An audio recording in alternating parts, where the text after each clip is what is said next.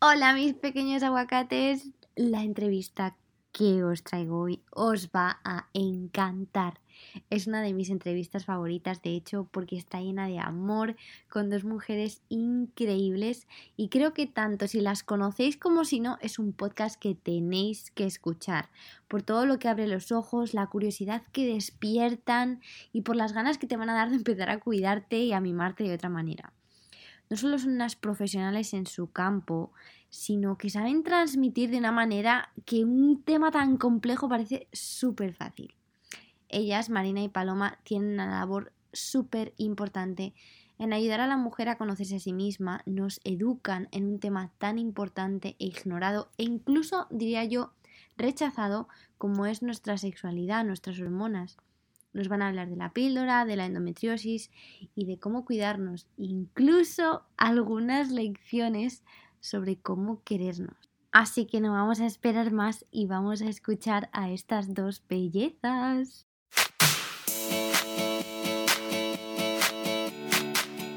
Bienvenidos y bienvenidas a Primero Yo. Yo soy Raquel y cada semana vamos a hablar de un tema distinto para que puedas convertirte en tu mejor versión y ampliar la conciencia para desbloquear todas esas creencias limitantes que ya no te sirven.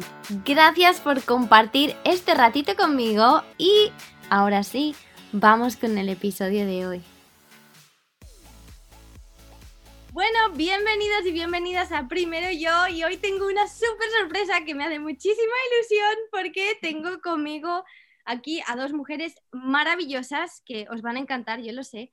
Eh, a mí también me encantan y este podcast nos ha costado yo no sé cuántos meses, así que os podéis considerar las personas más afortunadas del planeta por tenerlas hoy con nosotros y vamos a hablar de un tema que, bueno, Mm, no se habla demasiado, es necesario y nadie mejor que ellas para hablar. Así que primero les voy a decir hola a las dos, a Marina y a Paloma. Hola, ¿cómo estáis? Hola Raquel. buenos días, bueno, buenos días aquí en España. Allí, ya no sé la hora que es allí. de la tarde, ya dentro de ah, pues ya, ya por la tardecita. Bueno, muchas gracias por invitarnos, lo primero. muchas gracias. pues primero yo y para ponernos a nosotras primero tenemos que conocernos. Entonces, algo que me encanta de vosotras, que de hecho lo habéis mencionado y hago mención de mm, vuestras propias palabras, que lo definís como em, un enfoque multidisciplinar. Vamos a hablar de las hormonas, pero vosotras no miráis a las hormonas ni a la salud hormonal desde un punto de vista específico, digamos, sino global, una salud holística del cuerpo en general. Entonces me gustaría que explicarais un poco más el por qué, porque pues a lo mejor se nos ha enseñado eh, que el cuerpo funciona por partes, pero en realidad una cosa no funciona si no funciona la otra. Entonces quiero que me expliquéis por qué, por qué vamos a mirar las hormonas desde una salud integrativa o multidisciplinar. Bueno, pues al final es lo que tú acabas de decir, que en el cuerpo está todo relacionado. Y a nivel hormonal, o sea, todos nuestros tejidos tienen receptores hormonales y son susceptibles de modificarse si pues, todo funciona bien, si hay un equilibrio hormonal, ¿no? De forma fisiológica, pero también si hay un desequilibrio, una desregulación, va a haber una influencia en todos los tejidos de mi cuerpo, a nivel digestivo, a nivel psicológico, que cada vez hay pues más investigaciones al respecto, por supuesto a nivel ginecológico, a nivel musculoesquelético, con lo cual la mirada integrativa pues ya no simplemente eh, o, nos basamos en un equipo multidisciplinar, sino es que cada profesional debe tener en su propio campo una, una mirada holística por el hecho de que todo está relacionado entre sí. Nosotras en concreto pues somos una fisioterapeuta, que soy yo, y osteópata, y Paloma es nutricionista, somos las que formamos EndoFem, pero luego pues trabajamos con otros profesionales eh, como ginecólogos, digestivos, psicólogos, eh, matronas, pues en función de lo que necesite eh, ese caso, esa persona, ¿no? En concreto, pues vamos derivando y vamos trabajando en conjunto con otros especialistas. Pero es diferente el enfoque multidisciplinar porque es cierto que en muchos hospitales ya hay distintos profesionales que llevan a una misma persona, Es distinto a la mirada integrativa, es integrarlo todo en esa persona, integrar todo lo que le ocurre. Por el hecho, pues, esto de que muchas veces hay desregulaciones hormonales que la llevan exclusivamente está afectando a otros niveles ¿no? de nuestro organismo y pues hay que trabajarlo en ese sentido, porque todo está relacionado, todo absolutamente. Y ya no es solo que todo esté relacionado y que digamos, ah, los, los humanos somos seres complejos, es que cada humano es distinto. Hombre, por supuesto. sí, sí, sí, el enfoque, además de integrativo, también es individualizado. ¿no? Que no, no hay protocolos para, para abordar esto, pero en realidad no debería de haberlos para abordar nada.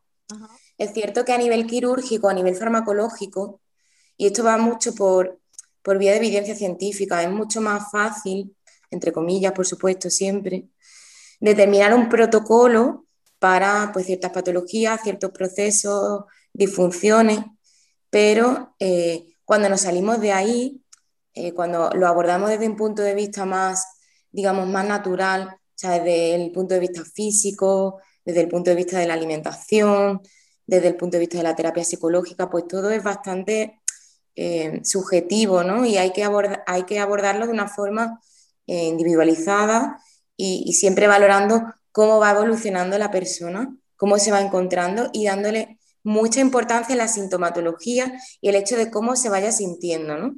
Porque hay veces que, pues a mí me diagnostican síndrome de ovario poliquístico, por ejemplo, y hay como una lista de síntomas, parece que hay que tenerlos todos y parece que hay que abordarlos todos. Sin embargo, no todo el mundo tiene todos los síntomas. Entonces hay que ver qué síntomas hay, de dónde vienen y abordándolo desde el origen, que es la, la, mirada o el, el enfoque principal de la terapia integrativa también. Mirar al ser humano en su totalidad pero ir a abordar el, origen y no ir parcheando a nivel de síntomas.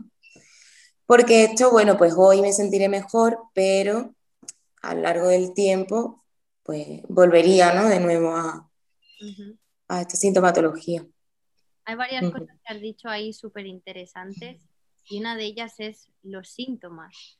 ¿Cuánto de normalizados tenemos las mujeres en general los síntomas que nos produce ya no solo la regla, sino las hormonas en general, los dolores, eh, los problemas, o me pasa esto, me pasa lo otro.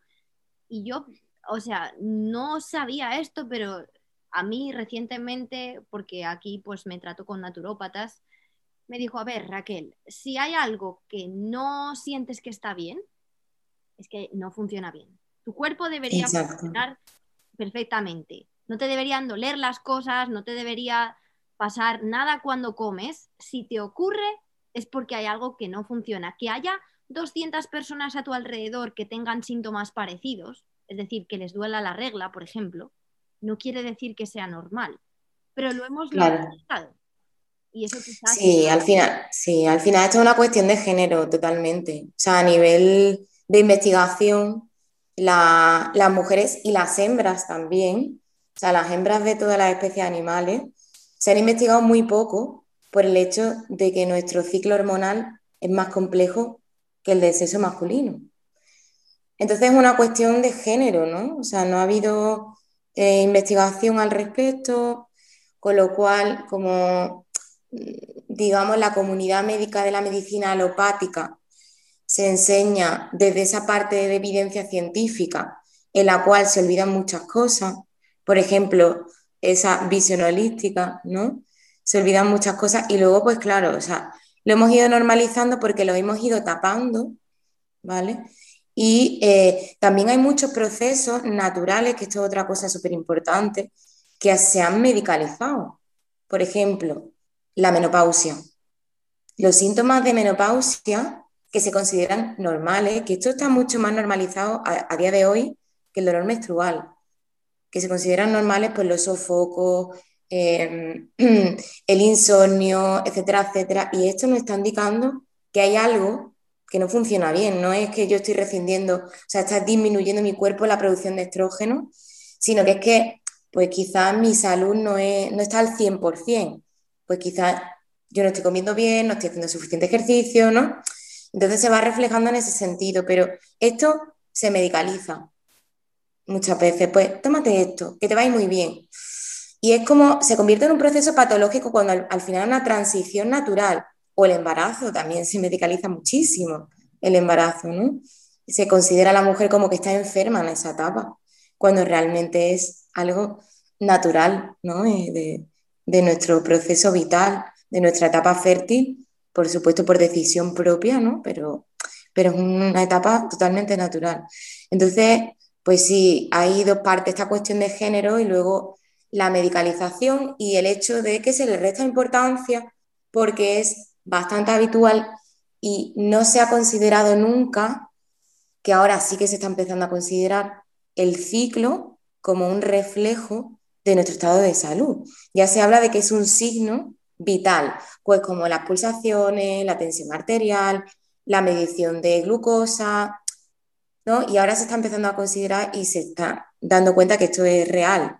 El problema es que para demostrar a nivel científico, que es cuando ya dice la comunidad médica, vale, aquí está todo ya demostrado, esto sí que lo vamos a tener en cuenta, esa demostración a nivel de evidencia, pues es compleja, pues porque como tú has dicho antes, cada persona es un mundo y todo nos puede influenciar a nivel de ciclo, absolutamente todo.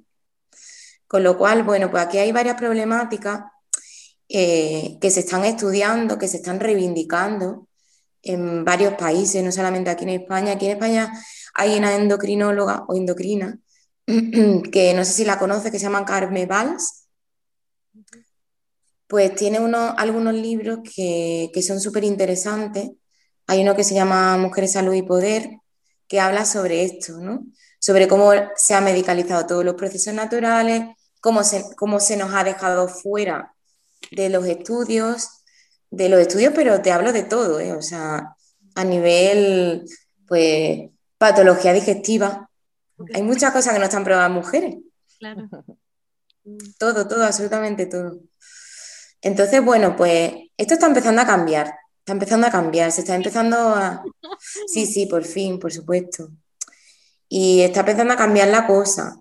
Y, es cierto que nosotras que llevamos 10 años trabajando, lo vemos en consulta.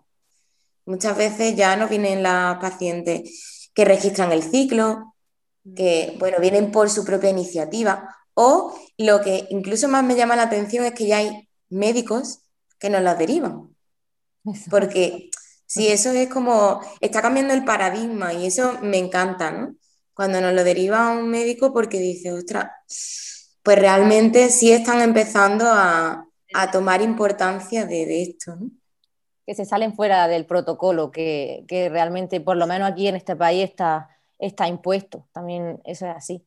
Y es verdad que lo que dice Marina, que, que normalizamos también todo la sintomatología, porque son son etapas muy fisiológicas muy cortas también en el tema mujer, el tema, por ejemplo, embarazo, nueve meses. ¿Quién estudia nueve meses? Nadie estudia nueve meses, sobre todo teniendo factores individuales que, que realmente afectan a la mujer de una forma.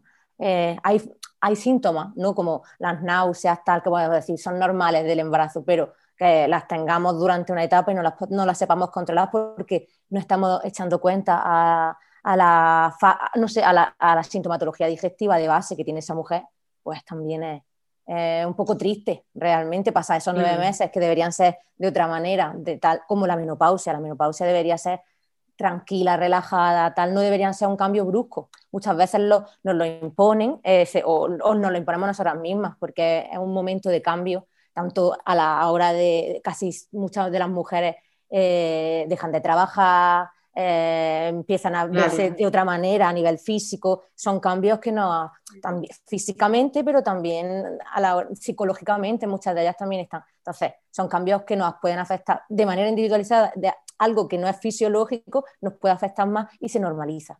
y, no, y no debería ser así. ¿Y cuándo estamos todavía? Mujeres de no, yo no voy a decir que estoy pasando por la menopausia porque, pues, porque voy a... Eso es otro. Pues, entonces, ya no es, es, la idea que tenemos hacia nuestro ciclo, que se está empezando a decir, ahora mismo hay que aceptar el ciclo, hay que aceptar que eres mujer, porque yo de, o sea, y de ahí va el tema que, que íbamos a hablar hoy de la píldora, cuando eres más joven y te empieza la regla, es como que te enseñan a que no te guste, es como, ah, dolor, no sé qué, no sé cuánto, no, tómate esta pastilla que te quita todo eso, ignora que tienes la regla, ignora que es parte de ti como mujer, ignora que si no eres quien eres o no, o sea, es, es, naturaleza pura y dura, forma parte de nosotros como los ojos, como la boca, como cualquiera de nuestros sentidos. Entonces, me hace mucha gracia lo que dices de que de la salud en las mujeres, la, la menopausia, porque mi madre es una mujer muy saludable y ha pasado por la menopausia y ella casi que no lo cuenta porque sus, sus síntomas no han sido ni de lejos los que tienen otras amigas suyas. Entonces es como que ella se siente mal. Pero es un reflejo de su salud en general. Y lo que estamos diciendo que a mí, en cierto modo, me frustra porque tenemos muchísimo, muchísimo potencial en nosotros, eh, solamente en la comida, en la manera que nos cuidamos, que no necesitamos recurrir de medicinas pero es lo primero que se nos da. Y yo primera, cuando me bajó la regla, y es, uno de los motivos por los que quiero tratar este tema, porque me da rabia que niñas que no entienden qué es la regla, que no saben, que no tienen acceso a la información, lo primero que te hace, te baja la regla como me bajó a mí, te viene cada cinco meses, te duele muchísimo, yo me mareaba hasta tal punto que me caía al suelo y de verdad me tenía que venir mi madre a recoger porque no era capaz de moverme del suelo. O sea, a mí me daban bajadas de azúcar, de, de todo. Y unos dolores increíbles, eh, sangraba muchísimo. Y el médico me dijo, no, tú tienes que tomarte la píldora, cuando ni siquiera a la regla le había dado tiempo a, integrarse en mi cuerpo, simplemente me acababa de bajar. Y pues obviamente son cambios. No, no, no, no, la píldora. Y si bien vi en, uno de, en una de vuestras publicaciones, no vamos a demonizar a la píldora sin haberla conocido del todo. Pero el problema es que se utiliza una única solución para millones de problemas. Entonces, yo quiero que aquí me habléis sobre la píldora. Eh, ¿Por qué? O sea, no sé yo hasta qué punto es una solución, yo no soy la experta, sois vosotras, pero sí que quiero que abráis las puertas de la píldora. Bueno, antes de hablarte de la píldora, que hay una cosa que has dicho ahí que quería que quería darle importancia, que es la educación. La educación de nuestro ciclo y de nuestro cuerpo es súper importante. Nosotras en concreto no nos dedicamos a la divulgación dentro de, o sea, sí a nivel de, digamos, de, desequilibrio, ¿no? Pero no nos dedicamos a esa, a esa educación menstrual. Y hay mucho, eh, muchos proyectos y muchos grupos de, personas que sí que se dedican a esto porque falta muchísima educación menstrual. Y bueno, y ahí viene también la parte de la píldora. Pues con la píldora hay un problema porque, a ver, la píldora apareció en los años 60, unos años en los cuales la mujer era despedida de sus trabajos cuando se quedaba embarazada. Era la época en la que las mujeres empezaban a trabajar y a vivir de forma independiente fundamentalmente en países desarrollados como Estados Unidos, ¿no? Y claro, pues fue una salvación porque eh, podían controlar su fertilidad, podían controlar el hecho de quedarse embarazadas o no.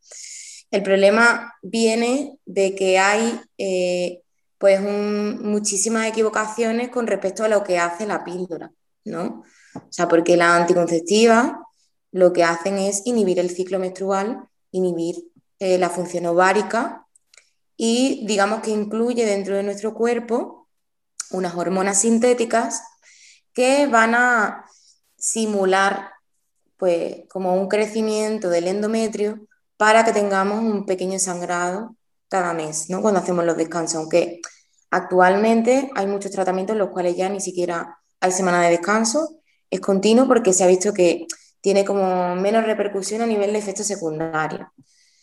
Entonces, eh, desde las casas farmacéuticas se ha vendido muchísimo esto de que la píldora regula el ciclo.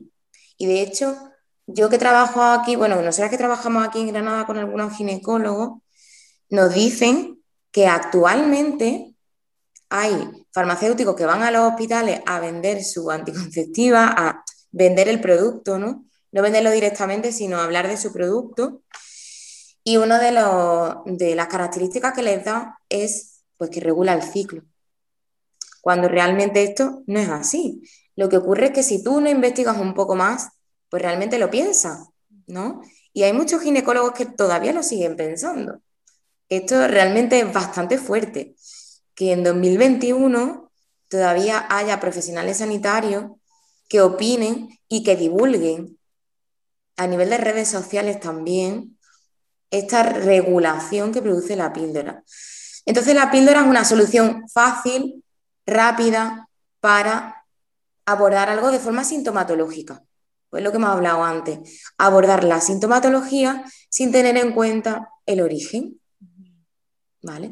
Que al final la medicina alopática funciona así, en muchísimos casos, ¿no? Vamos a abordar el origen, o sea, perdón, la, sintomatología y el origen pues nos da, nos da un poco igual, ¿no?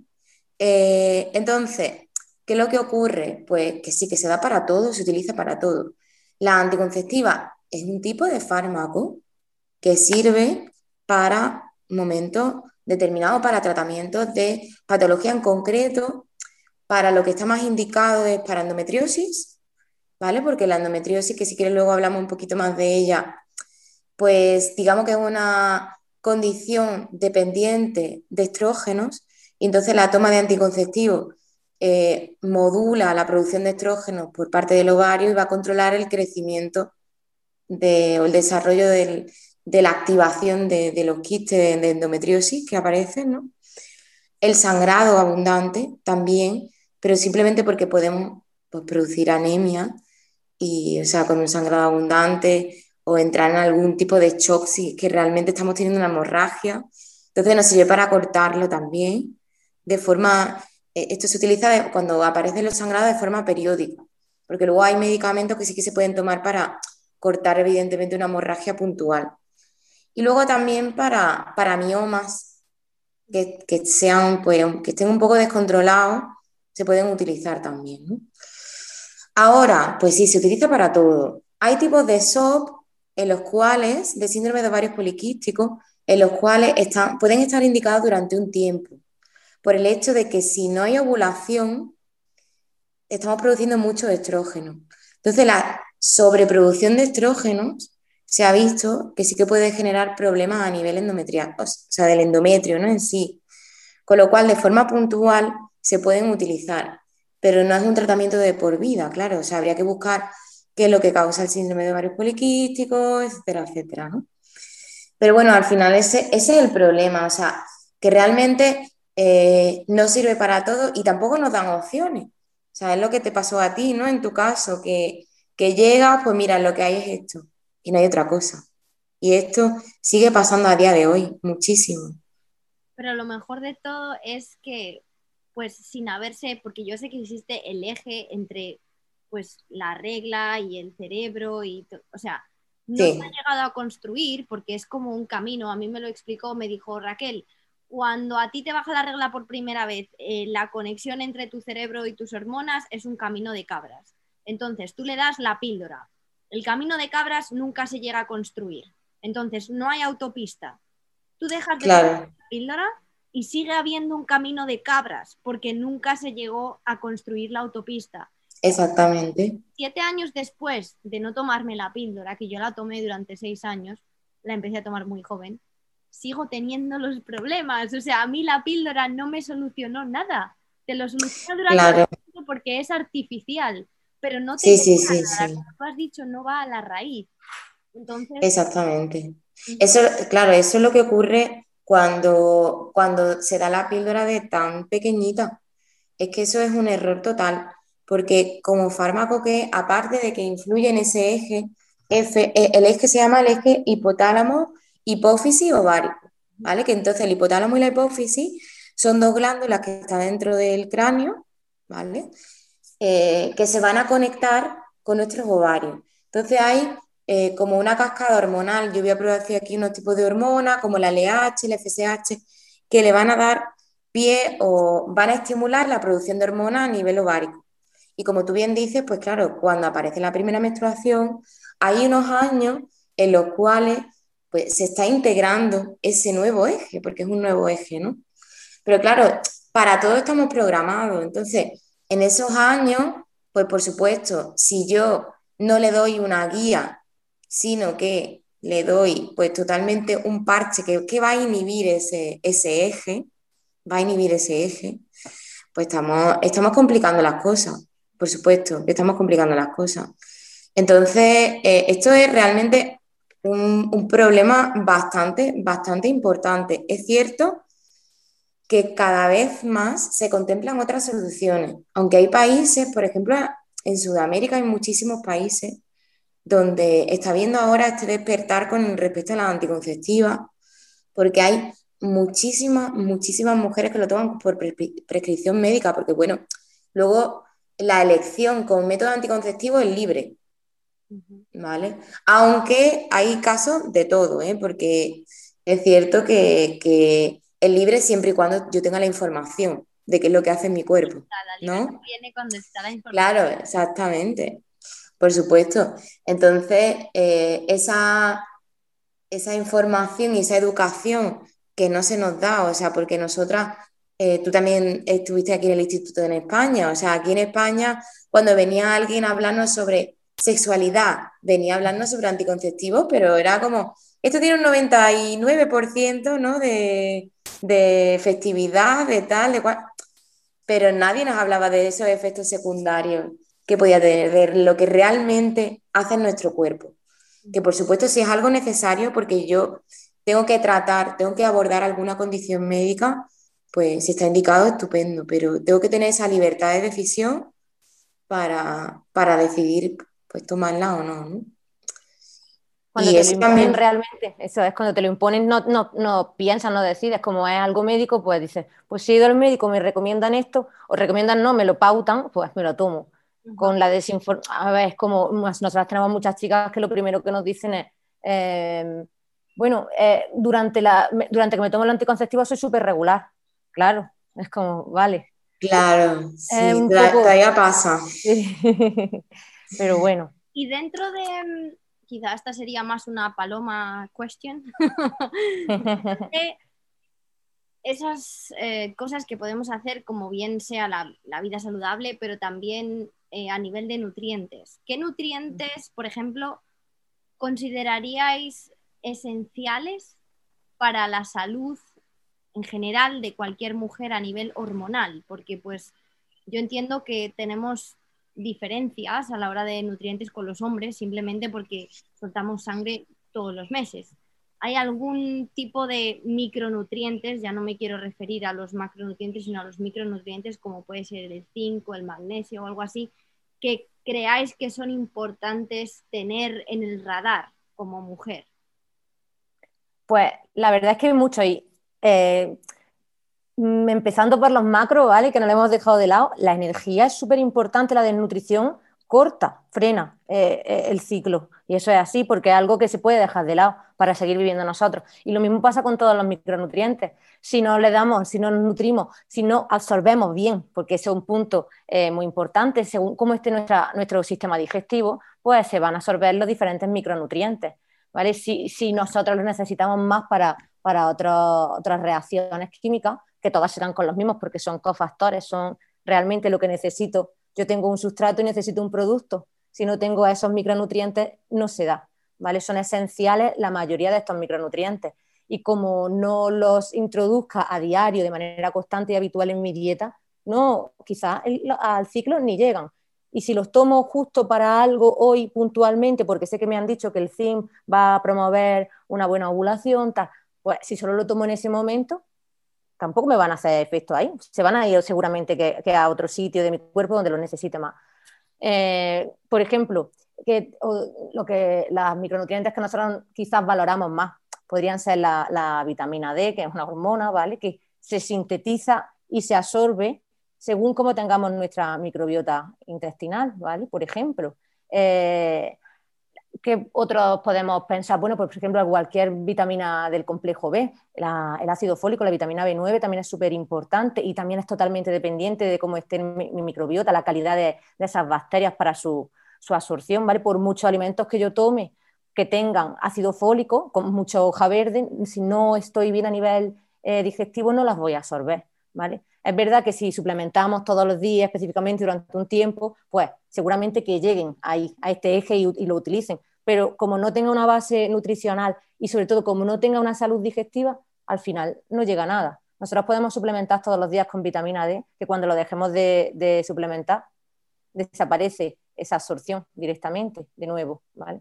Es lo que tú nos comentabas al principio. Yo tengo muchos eh, problemas o sintomatología digestiva. Pues primero habría que arreglar esa para poder, si queremos suplementar. A veces que es verdad que el zinc es súper importante, el magnesio es súper importante, eh, cualquier eh, sustancia que no sean vitaminas, minerales o, cualquier otro oligoalimento, sino algo más que forme parte de la micronutrición como polifenoles, flavonoides, pues, por ejemplo, todo lo que se encuentra en fruta y verdura, antioxidantes, es súper importante. Nuestra alimentación debe basarse realmente en eso para, funcionar bien, porque lo primero, eh, lo primero que tenemos que, que, hacer realmente nosotros mismos es nutrirnos, o sea, alimentarnos para nutrirnos, porque tenemos que tener en cuenta que eh, como seres, como animales que somos, que, bueno, mejor dicho, como seres humanos que somos, que nos diferenciamos de los animales, que podemos alimentarnos por el hecho del placer,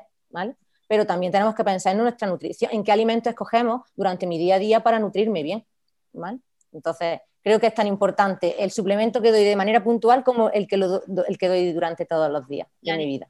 Efectivamente, y me encanta lo que has dicho, comer para nutrirnos no comer porque, pues, ¿cómo? No, hay que entender que la comida es un recurso para nutrirnos y que al final, aunque pensemos que no, la calidad de la comida se refleja en todo y el ciclo es, una de ellas. Entonces, me encanta que hayáis dicho eso, porque además, hay, además de los nutrientes y la comida, hay ciertos hábitos que se repiten. Eh, cualquier persona que habla de la salud, hacer ejercicio, comer bien, descansar, o sea, no es solo para ciertas personas que tienen patologías, es para todo el mundo. Para todos. Claro, y, el tener un buen ciclo o el tener una buena salud intestinal o lo que sea, hay que hacerlo. Que luego hay otras características. Yo, por ejemplo, llevo una vida muy saludable y aún así tengo problemas intestinales que se han venido. ¿Por qué? Es emocional.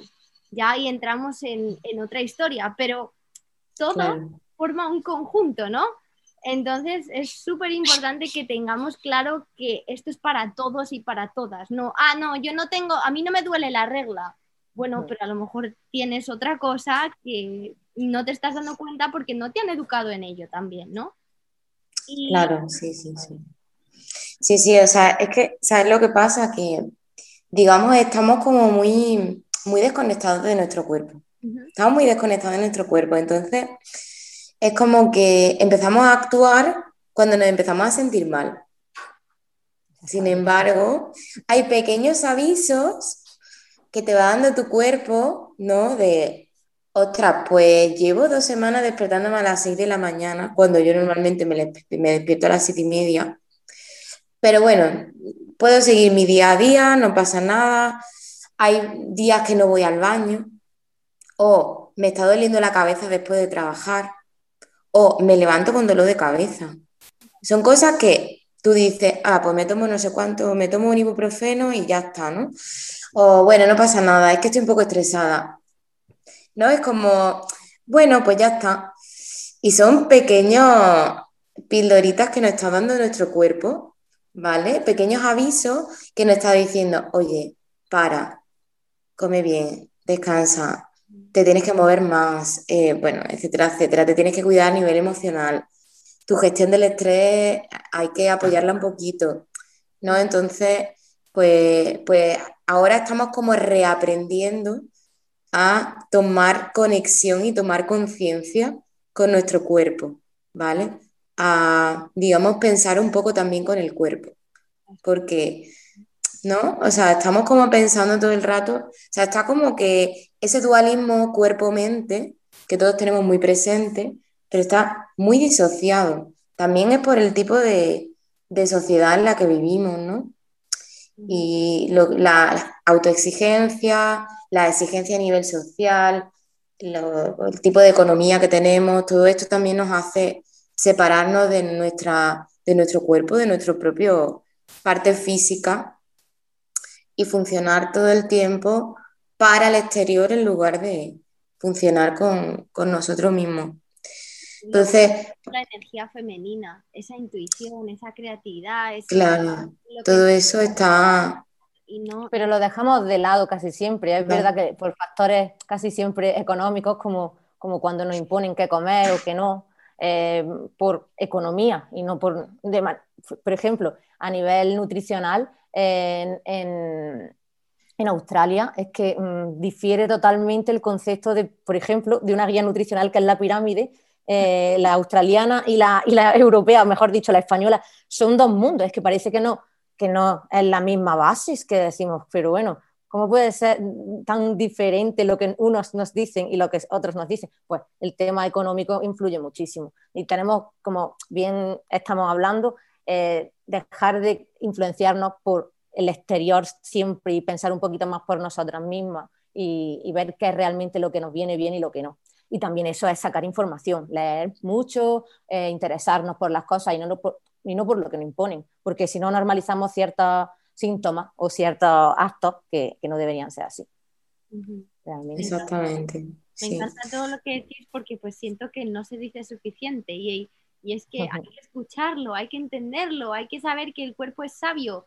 Si el cuerpo te está gritando, o sea, cuando ya tienes el síntoma es que el cuerpo está gritando, no es que, o sea, ha habido muchos pequeños avisos y yo miro para atrás y he tenido tantos avisos que no he escuchado porque nadie te dice escúchate o eso es una señal de tal cosa. Y por ejemplo, la endometriosis de lo que hablábamos antes es algo que ni siquiera, yo ni siquiera sabía lo que era la endometriosis. Yo sé que hay mucha investigación por hacer, pero ¿quién sabía lo que era la endometriosis hace unos años? Yo no lo sé, porque yo no lo había oído. No, es que eh, mira, yo empecé a, dedicarme a esto cuando terminé la carrera porque a mí me dolía muchísimo la menstruación. Y entonces me dieron una beca de investigación y, hice una investigación sobre el dolor menstrual con un tratamiento de fisio. Fíjate que yo estaba también tratando el síntoma, ¿vale? Lo que pasa es que en aquella época, te estoy hablando de 2010, pues bueno, había súper poca información al respecto. Y hice una búsqueda bibliográfica bastante exhaustiva y jamás, jamás leí endometriosis, nunca, nunca. O sea, no lo leí por ningún lado. Luego eh, se presentaron muchas chicas, porque lo hicimos con la Universidad de Granada, y se presentaron muchas chicas al estudio que luego yo mantení el contacto con ellas porque, eh, bueno, pues fue un estudio de seis meses que repetimos al año y, bueno, pues tuvimos bastante relación y a muchas de ellas luego le, diagnosticaron endometriosis, pero a los años, y yo nunca jamás lo había escuchado. O sea, eso fue algo que yo me fui enterando un poco, pues sí, porque lo ponían en algún artículo, que me leía, o venía alguna paciente, que ya empezabas tú a decir, ¿qué es esto? ¿no? Y a Paloma, pues también le ha pasado algo así. En, todo, en todo, todo lo contrario, realmente, porque es verdad que, que a mí no me dolía nada, nada, nunca he notado mi ciclo, o sea, a nivel de dolor, de síntomas negativos, y todos mis pacientes venían con esa sintomatología y no lo entendía y lo quería entender era porque, ¿por qué pasa esto? Si pasa esto es porque algo está pasando, mejor, nunca mejor dicho, y, y bueno, valorar. Y ves que muchas de esas mujeres que venían pues tenían endometriosis, pero no lo tenían, no era algo malo, es como tengo mi tratamiento para endometriosis con anticonceptivo y ya está. Y bueno, pues eso es lo que tengo que ponerme y ya está para, que, para estar bien, para no sufrir. Claro. Yo creo que pues también es eso, que no se ha hablado mucho de ello porque como estaba la anticonceptiva lo trataban y ya está como que el tema de tengo un mioma, bueno, pero yo me tomo una medicación y lo tengo ahí controlado. Pero realmente cuando se ha empezado a ver de que la endometriosis pues no, no es una eh, condición exclusivamente ginecológica, sino que es algo sistémico que afecta a nivel digestivo, a nivel nervioso, a nivel de percepción de dolor, eh, bueno, a muchos niveles y en función de cada caso, pues tienen una sintomatología u otra, ¿no?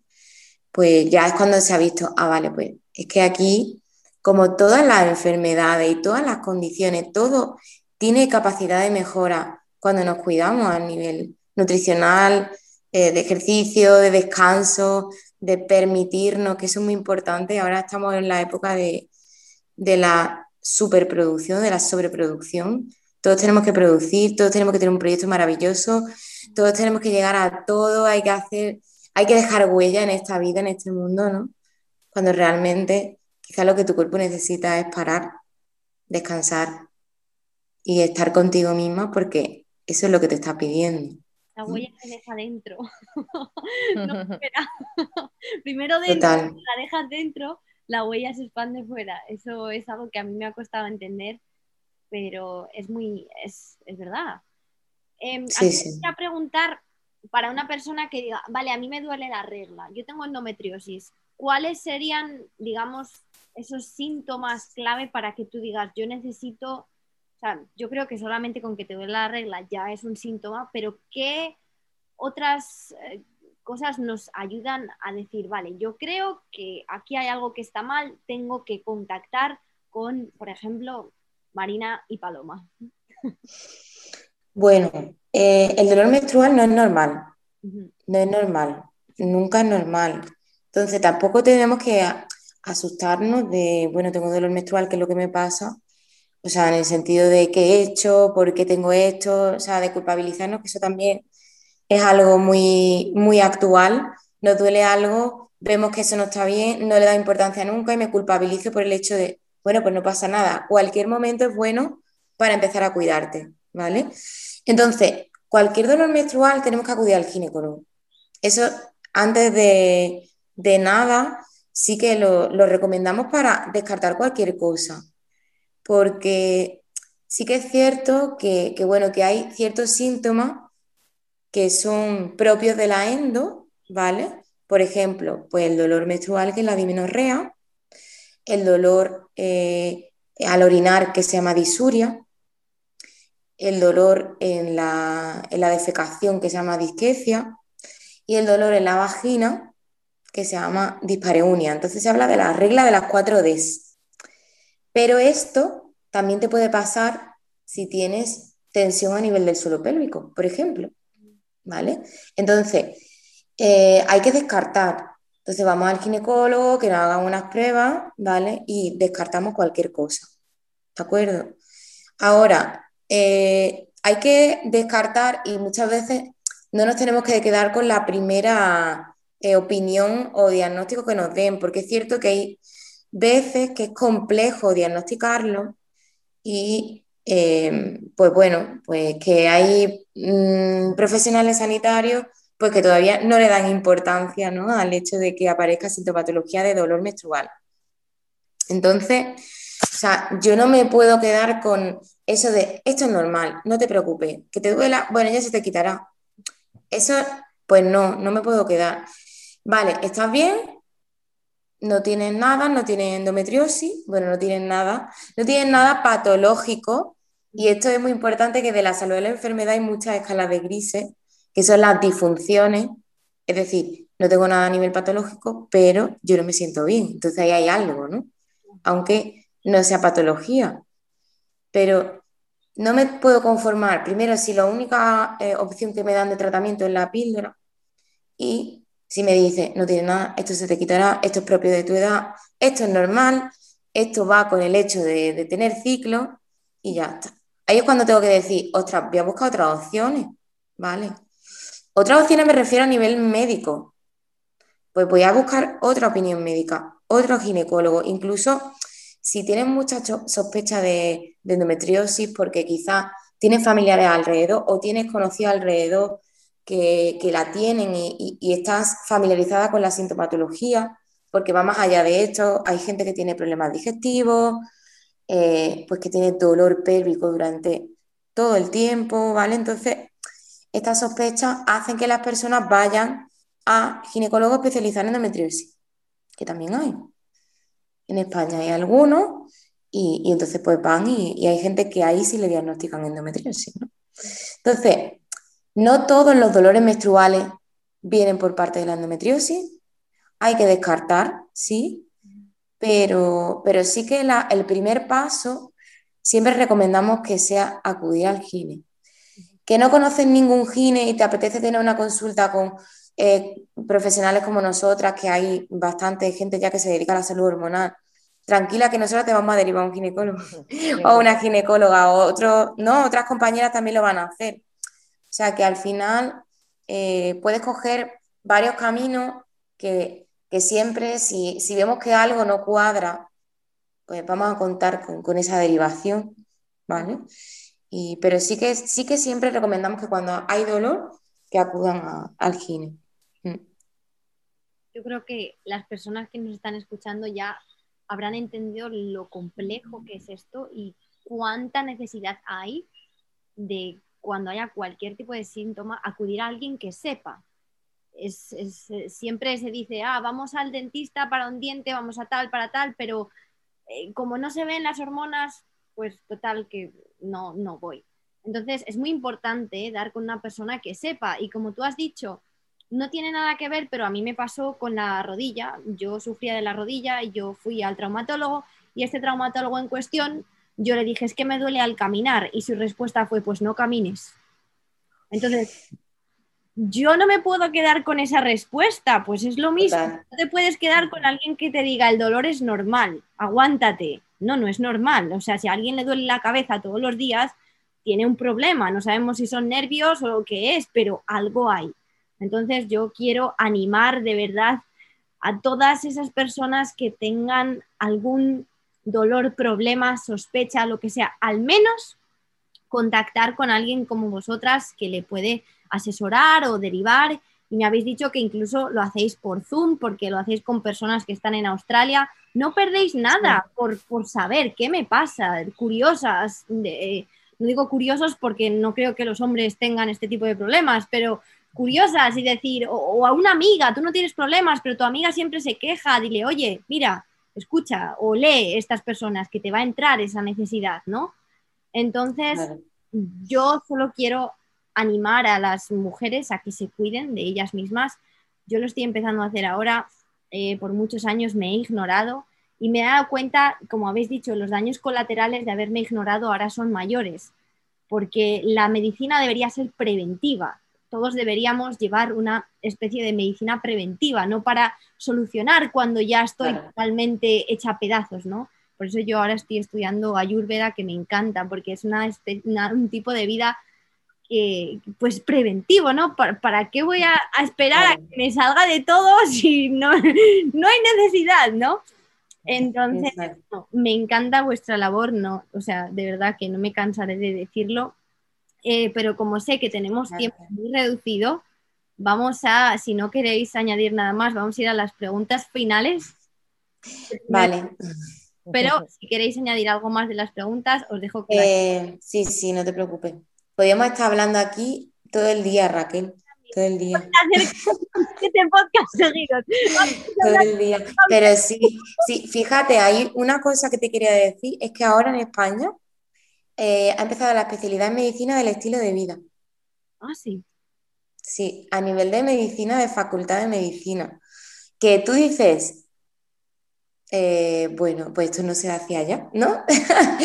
Pero que haya una especialidad como que te abre un poco pues, pues a, nuevos caminos y piensas, pues está cambiando, está cambiando la cosa, está cambiando. Maravilla, sí, me alegro tanto. Porque parecía que no, pero sí, estamos poco a poco. Bueno, pues. ¿Estáis listas para las preguntas? Sí. a ver, primera pregunta. Vamos a ir a cuál es el mayor acto de amor propio que habéis hecho por vosotras mismas. Em, bueno, pues el mayor acto de amor propio, que a mí parece, quizás me parece una tontería, pero, pero a mí me costó bastante empezar a trabajar menos ¿Vale? Porque eh, pues eso eh, no, es, fácil, no es fácil. Empezar a trabajar menos, porque, porque creo que somos bastante adictos al trabajo y más cuando estamos desempeñando una profesión, o sea, que estás trabajando con tu profesión, ¿no? Como que tienes un trabajo muy especializado, que te gusta tanto, que no te pesa, pero luego dices, vale, pero es trabajo, estoy, estoy pasando tiempo en el que podía estar conmigo misma y haciendo otras cosas y nutriéndome de, otras muchas cosas. Entonces, pues, pues sí, para mí ese es un acto de amor propio muy importante que he hecho a lo largo de mi vida. Y que estoy, bueno, a lo largo de mi vida, o mejor dicho, en los últimos años. pues yo me quedo en la misma acera que, que Mariana un poco, pero sobre todo el hecho ese de, saber decir, aunque suene muy tópico, no, porque al final, eh, tanto a mí misma como a la gente, y si me quedo dentro del tema trabajo, es verdad que, no, no quiero dejar a nadie de lado ni tal, pero muchas veces hay que, saber diferenciar un poco para estar mejor, porque mm, puedes pensar, y es como normalizamos estar estresados, mal, tal, y no sabemos por qué, y muchas veces es eso, el decir hasta aquí, y bueno, y no me digo no a mí misma, que es lo primero que tienes que hacer, y después también a la gente, y lo van a comprender, porque si nosotros lo decimos de esa manera, y que no hay que, que ser tampoco bruscos, ni dejar, a mí el tema de, la, de ser brusco nunca, nunca me ha gustado, ni, ni dejar de ser agradable. Me gusta, y es verdad, el problema es eso, muchas veces queremos agradar tanto que no sabemos decir que no. Y, creo que eso hay que trabajarlo mucho, porque eso sí que es un punto, para mí por lo menos, de, de amor propio hacia mí misma muchas veces, porque dejamos de lado a nuestra persona para, para agradar a los demás. En definitiva, primero yo. Exactamente. No, es que, el, es que es totalmente eso. Sí, ponerse barreras y ponerse uno primero, y yo lo repito, y los que me escuchen normalmente lo saben, si yo tengo mi vaso vacío, yo no le puedo dar agua a nadie, porque no la puedo compartir, porque no la tengo. Si me dedico a dar, o sea, a usar toda el agua, cuando me pidan, ¿qué voy a dar? Si no me queda. Claro, sí, que, y para cuidar también que nosotros tenemos una profesión de cuidar de los demás. Nos tenemos que cuidar a nosotras mismas, porque si no, no llegamos. Creo que llegamos. nuestra propia imagen. En la pregunta número dos, que es ¿qué podemos hacer para querernos más a nosotros? Yo creo que lo tenemos claro. Totalmente. es que el, nombre de tu podcast es muy, muy acertado y, es algo que siempre hablamos en consulta, que siempre, bueno, y, entre nosotras que, que lo tenemos muy presente.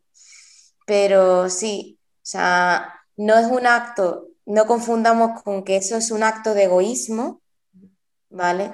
Sino que es que es un acto de amor propio totalmente. Exactamente.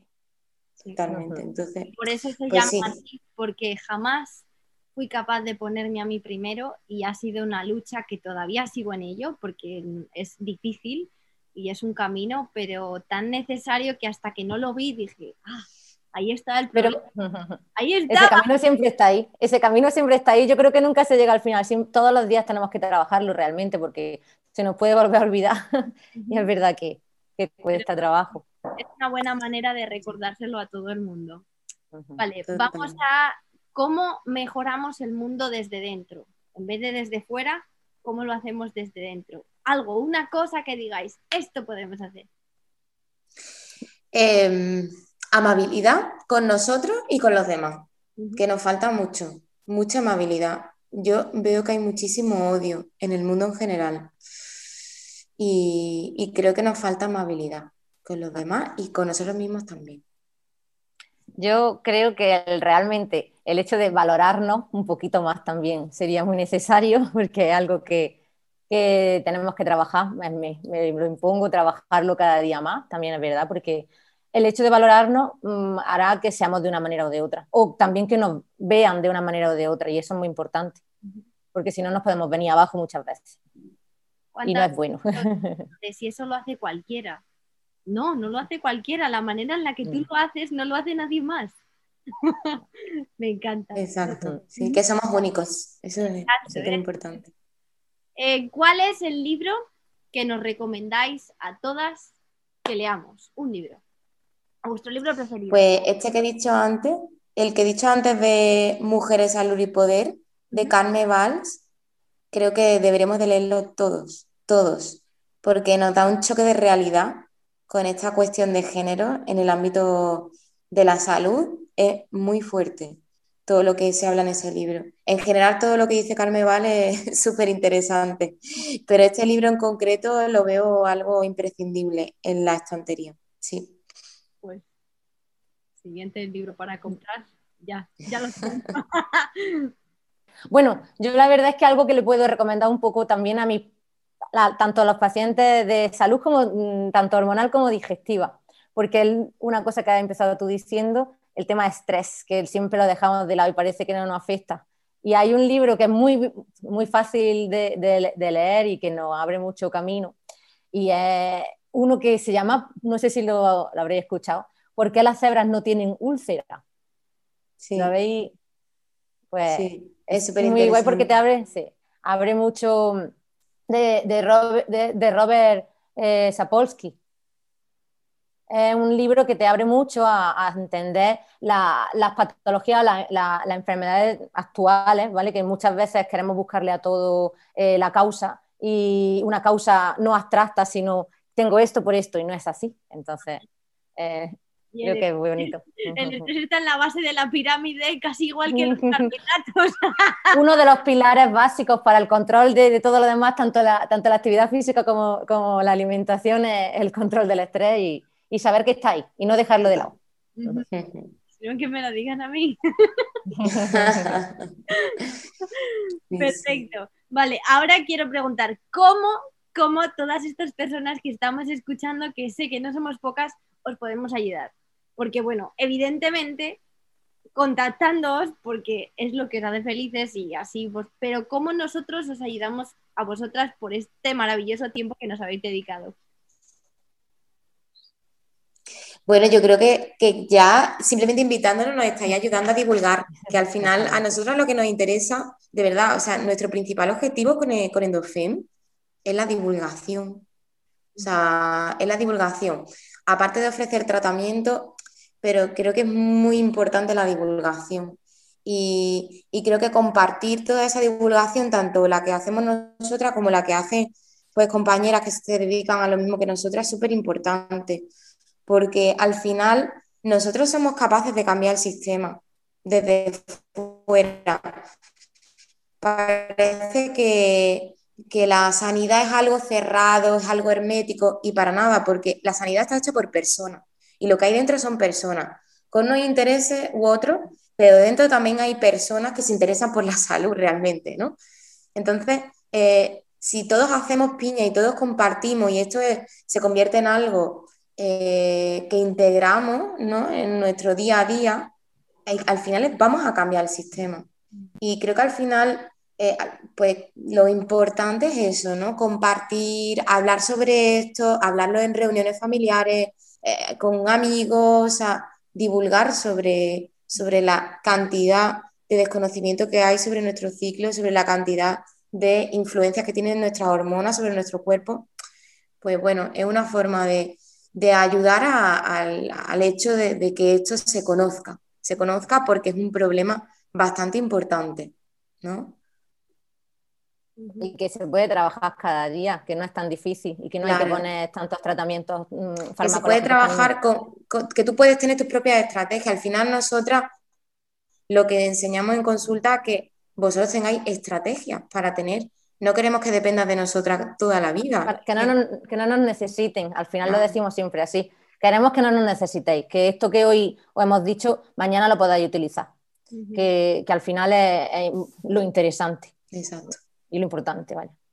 Qué maravilloso. Exactamente. Yo de verdad animo a todo el mundo a que comparta esto para que al menos os sirva de base si no seguís a estas dos maravillosas mujeres, que espero que sí, porque el que no lo haga ya es que está debajo de una piedra. Eh, pero pues de verdad, eh, hay algo que, que yo siempre digo al final del podcast, cuando tú aprendes, el mundo aprende. Entonces, el que tú lleves este conocimiento o el que sea al mundo hace que una persona con la que hables hoy ya tenga esa parte de ti, de ese poquito que has aprendido. Entonces, compartir es lo que nos ayuda a hacer un mundo mejor, ya sea de esto o de lo que sea. Entonces, creo que compartir vuestro contenido, que yo voy a hacer más, porque la verdad, lo estoy pensando, no lo hago lo suficiente compartir todo ese contenido maravilloso que hacéis, al que le ponéis tanto amor y tanto cariño, porque sí, porque es un tema súper importante para todas las mujeres y que las mujeres trabajamos mejores juntas, apoyándonos y olvidándonos de la competición. Ayudar en lugar de competir es, es la única manera. Totalmente. Sí. Eh, eso que acabas de decir es mm, clave, es clave. O sea, y bueno, yo lo, mm, ahora lo estoy viendo con Paloma, que trabajamos, que hablamos más entre nosotras que con nuestras parejas respectivas. Sí, sí, sí. Eh, totalmente. Creo que la, la vi más a ella en la cuarentena que a mis padres, o sea, por, por Skype o por Zoom. Y Si hay un día que no hablamos, es verdad que, que lo, lo- qué raro, creo que pero sí, sí. ¿qué te ha pasado?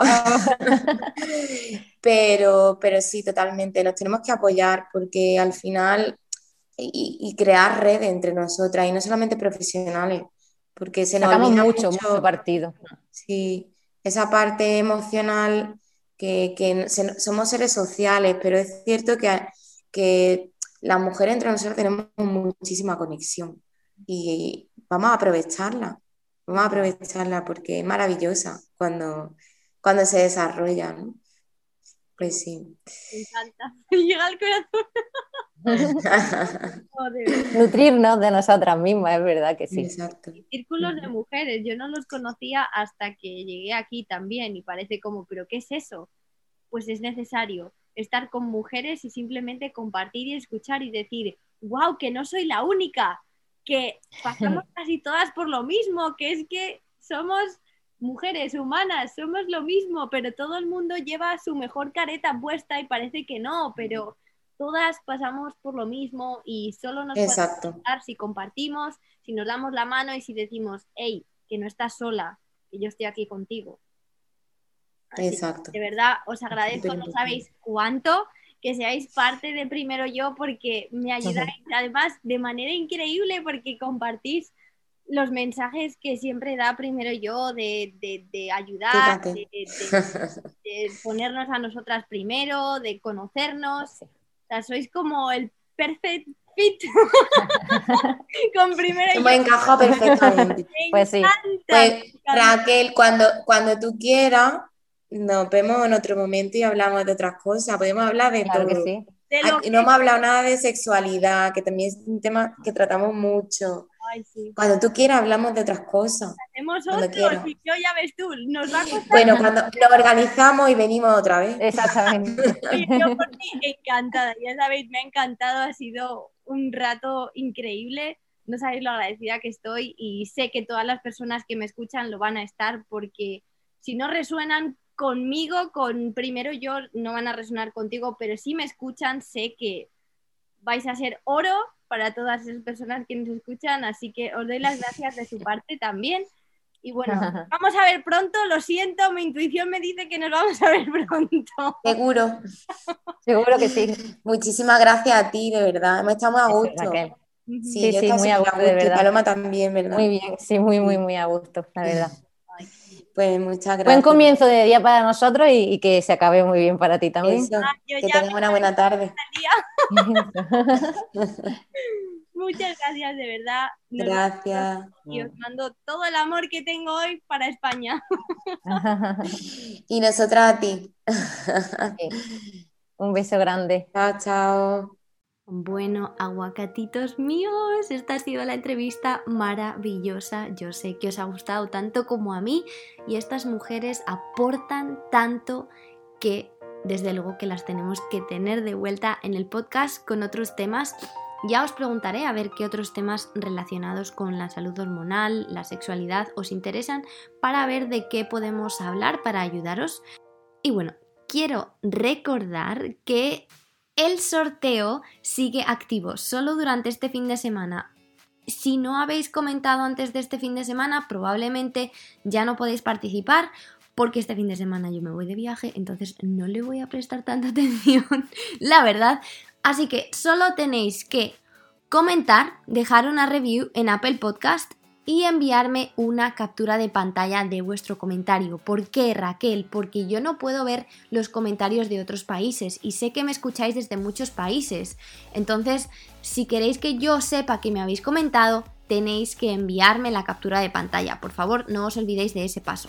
Si no tenéis Apple Podcast, como algunas personas me han dicho, solo tenéis que comentarme en Instagram en una historia me mencionáis para que yo lo pueda ver con un comentario bonito y con uno de los episodios que os haya gustado, para que yo sepa qué es lo que os aporta mi podcast. Y con este sorteo, ¿qué podéis ganar? Podéis ganar una de esas joyas que tanto os gustan de Mirage, que de momento solo las he vendido en Australia y siempre me preguntáis, ¿pero cuándo las vas a traer? ¿Cuándo las vas a sacar a todo el mundo? Bueno, pues este sorteo las saca a todo el mundo por primera vez. Así que si queréis ganarlas tenéis que participar. Y puede que haya un segundo premio, porque claro, me estoy pensando que si el ganador es un hombre y no quiere joyas, tengo que poder ofrecerle otra cosa, así que tengo también un plan B. Así que puede que haya dos ganadores o ganadoras, quién sabe. Y bueno, no me enrollo más con esto, yo creo que ya sabéis cómo participar en el sorteo, pero por supuesto comentadme lo que queráis, compartid captura de pantalla cuando escuchéis este episodio, etiquetadlas a ellas, etiquetadme a mí para que nosotras podamos ver si realmente os sirve. Os voy a dejar todos sus datos en la descripción del episodio y de nuevo estoy súper agradecida por vuestro apoyo siempre ahí. Espero que podáis utilizar algunos de sus consejos en vuestra vida y si no para vosotros o para vosotras más bien, eh, para otras personas que lo puedan necesitar. Así que suscribíos para más como esto y recordad que cuando recibimos inspiración de alguien, la podemos transmitir porque además nosotros también somos inspiración. Cuando tú aprendes, el mundo aprende. Cuando tú mejoras, el mundo mejora. Y cuando tú te quieres, el mundo te quiere más. Nunca, jamás dudes de lo especial que eres y que solo hay uno o una como tú en este mundo. Si queréis conocerme más, sabéis que me podéis seguir en Instagram primeroyo.live. Nos vemos en el próximo episodio. Mil gracias. Os adoro.